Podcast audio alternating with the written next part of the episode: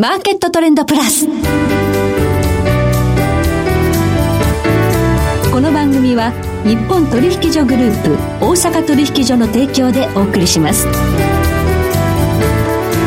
皆さんご機嫌いかがでしょうか？大橋ろ子ですコモディティ日経平均先物などデリバティブ取引の最前線の情報をピックアップ今日は元先物オプションディーラー本川裕二さんをスタジオにお迎えしております。本川さんどうぞよろしくお願いいたします。よろしくお願いします。さて日本株市場ですが今週はメジャー S q ということで。そうですね。まあそれほどねあのイベント視されなくなってきた感のあるメジャー S q S q ですけれども、はい、まあ一応6月のねメジャー S q ということでえー、と少し多めに株数の予想は立ってて、はい、一応170万株ぐらい売り買いがあるんじゃないかと、まあこれはあと23日ありますから、はい、まあもうもう少し減っていくかもしれないですけれども、えー、えーとまあ170万株ぐらいの売り買いが入るぐらいの、はい、えー、と規模になるんじゃないかと言われてますから、はい、大体いつも3分の1ぐらいしか来ないんで大体60万株ぐらいの売り買いになるんじゃないかなぐらいには見てます、はい、はい、方向としてはどっちを読みますそうですね。一応なんか先物売りのあのオプション買いの方あの、うん、になってますから、うんうん、えーとまあ、現物に置き換えるところと形で現物買いということで、うん、一応買いの方に傾くような感じの一応表読みに今の時点ではなってる感じです。現時点ではとね、はい、あと2日ぐらいでどう変わるかというのありますけれども、そ、ねうん、それにしましてもあの日本株市場少し安心感が最近ありますよね。そうですね。アメリカがもたついてる感じなのに、日本株、あの、とりあえず寄り付きはそれほど強くなくても、うん、なんか場中のうちにじりじり上がっていくような相場がずっと続いてますよね。はい。これはなぜなのかということを含めまして、うん、今日お話伺っていきたいと思います。どうぞよろしくお願いいたします。よろしくお願いします。その前に今日の主な指標です。今日大引けの日経平均株価です。今日は28円6銭高、27,943円95銭で取引を終了しました。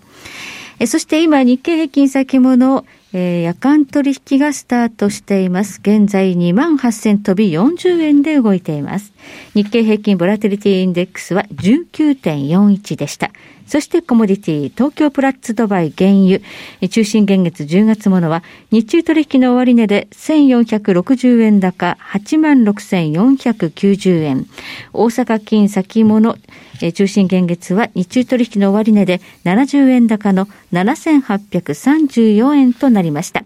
では、この後本川さんにゆっくりと伺っていきます。マーケットトレンドプラス。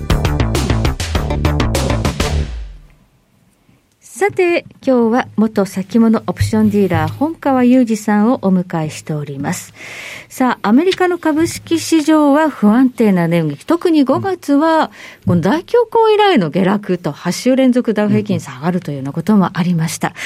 うん、ところが、日本株市場は意外と下げない。そうですね、うん、日本株の方に関しては、アメリカが弱く始めあの弱く返ってくるので、日本株も弱いのかなと思って、寄り付け弱いんだけど、場中にどんどん、ね、切り返してくるような形で、なんかこう、アメリカの弱さと連動しない形の動きが続いてますよね。こんなことあるのかって、ここ近年はね、あの、見なかった光景ですけど、まあ、僕もね、30年ぐらいね、はい、あの相場見てますけど、アメリカが強くても、日本株はなんか場中に下がっていくっていう光景は、ものすごい回数見てますからね、はい、なんかそっちのイメージが強いんですけど、アメリカが弱い弱いが続いているのに、どうしてなんか日本株が逆に上がっていくのかっていうのは、すごくなんか、慣れない感じがありますよね。これはなぜだと思いますか？そうですね、やっぱりこの日米の金融政策のスタンスの差っていうのはあると思うんですよ、金融当局が、一応日本は、あの低金利を維持して、金融緩和方向。で、アメリカの方は一応インフレを抑え込むために、えっ、ー、と、金利引き上げ方向ということで、金利引き、あの、金融引き締め方向ですから、はい、一応もう普通にあの、教科書通りに考えれば、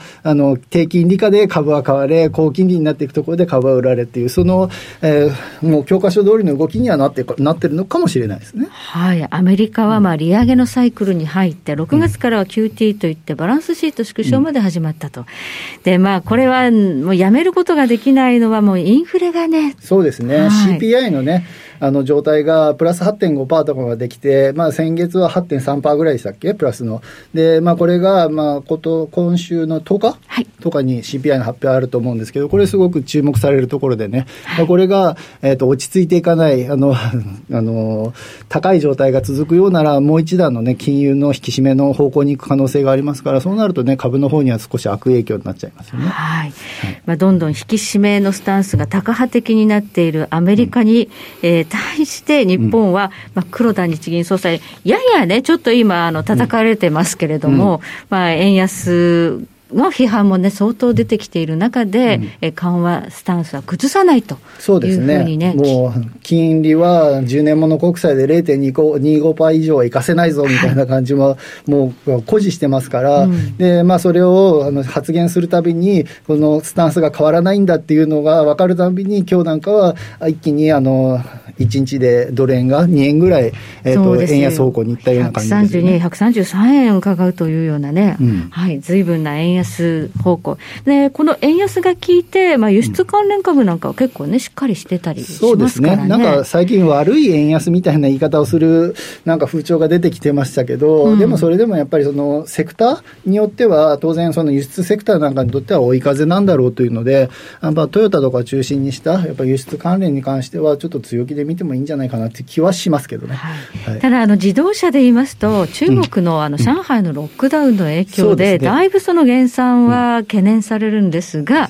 円安があるから、どう考えたらいいんだってね。そうですね。まあ、その、えっ、ー、と、車は作りたくても作れない、そのものが入ってこないから作れないという部分もあると思います。うん、で、えっ、ー、と、エネルギー価格も上昇してるし、素材も高いし、物も作れないっていうので、少しその辺は逆風ですけれども、うん、為替に関しては、すごくこう、トヨタなんかは、えっと、今130円ぐらいですけど、今回の次の見通しは115円とかでだ出してきてて、すごくこう、バッファーを持たせた状態になってますから、保守的にね、はい、保守的、保守的できてますから、その分が、えっ、ー、と、実際に近づいていけば、130何円ぐらい保っている状態だったら、為替の分の、えっ、ー、と、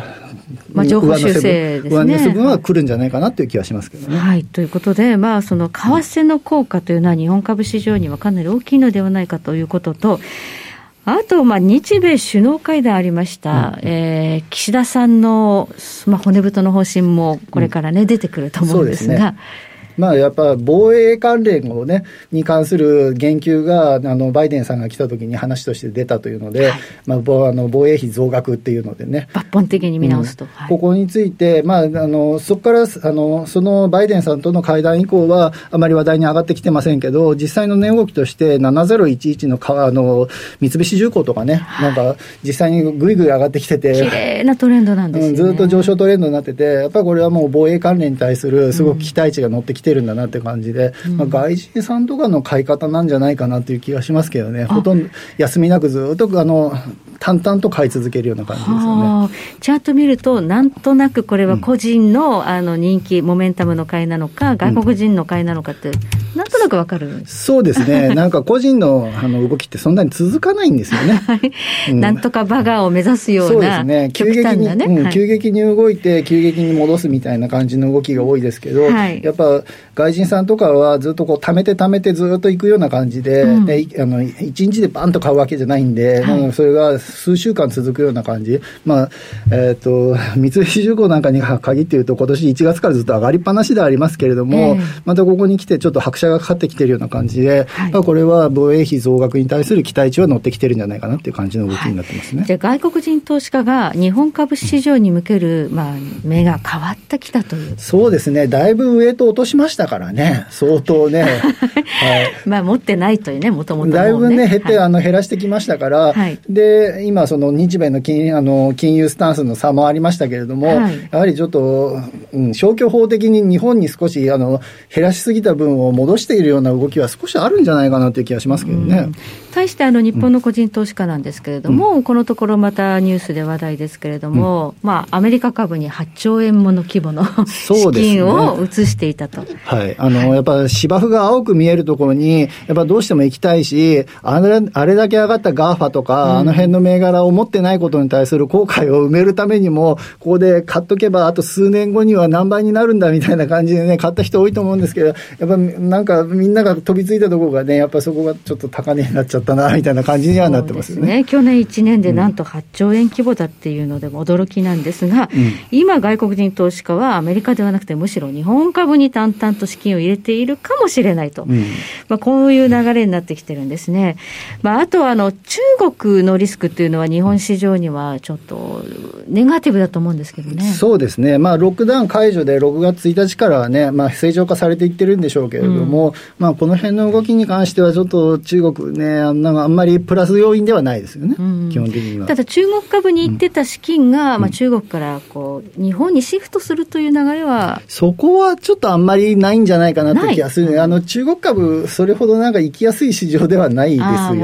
ね。なので、そその資金管理の流れは、僕はあんまり考えられ考えられにくいなと思うんですけれども、えーと、と的々あの、ディディに対するなんかこう締め付けとかが少し終わったっぽいような話も昨日出てましたので、はい、まあ、その辺に関してはソフトバンクグループとかを中心に、少しあのゆる 緩まる方向、いい方向には行くのかもしれないなという気がしますね。ソフトバンクグループもだいぶ売られましたけども、はい、まあ、買い戻されていくと。そうですね、はい、あとちょっとあのマザーズが下げ止まったのかどうかっていうね、はい、でマザーズの筆頭銘柄だったメルカリが、うん、え今日プライムに移ったと。そうですね、今日からプライムに移った形でね、でマザーズずっと下げ続けてましたけれども、まあ、メルカリがね、とにかく去年の11月の7000円台から、えっ、ー、と、このあの先月には2000円割れまでね、もうとにかく3分の1になるまでよく売られましたからね、はい、でその間、ずっと個人が買って買って買って、買い向かって買い向かって、もうとても辛い目に遭ってますから、これを象徴と象徴とするような形で、マザーズもね、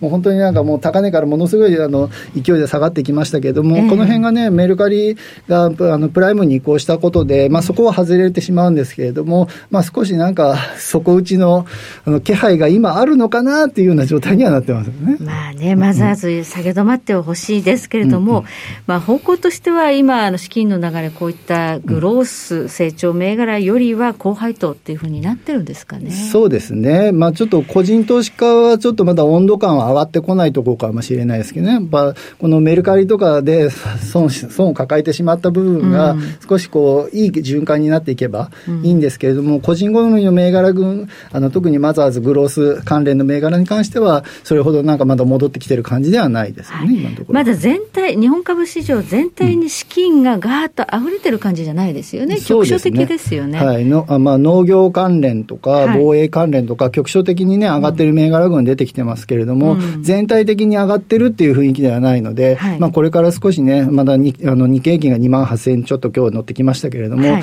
そこがもう少し温まっていけば、あの少しずつ個人の動きも変わってくるかなっていう気がしますね。3万円近くて遠くなったんですが、どうでしょう？3万円ですか、そう そういえばだいぶあれですね、えーとまあ、去年の去年の高値3万795円からずっと下げが続いてたんですよね、うんそこからあの今回、2万8300円ぐらいのところを超えると、このダウントレンドが一変終了かなというので、あと2、300円ぐらいの上昇があると、ちょっと流れ変わるかなっていうふうな感じで見てますけど、ね、あと2、300円上がってくると、心理が好転してくるという、ね、かなと。かな、はい、ありがとうございます。え今日は元先物オプションディーラー本川裕二さんをお迎えいたしましてお話を伺いました。本川さんどうもありがとうございました。ありがとうございました。えそして来週です。え来週は経済産業研究所コンサルティングフェロー藤和彦さんをお迎えいたしまして原油市場を取り巻く環境についてお届けしますそれでは全国の皆さんごきげんよう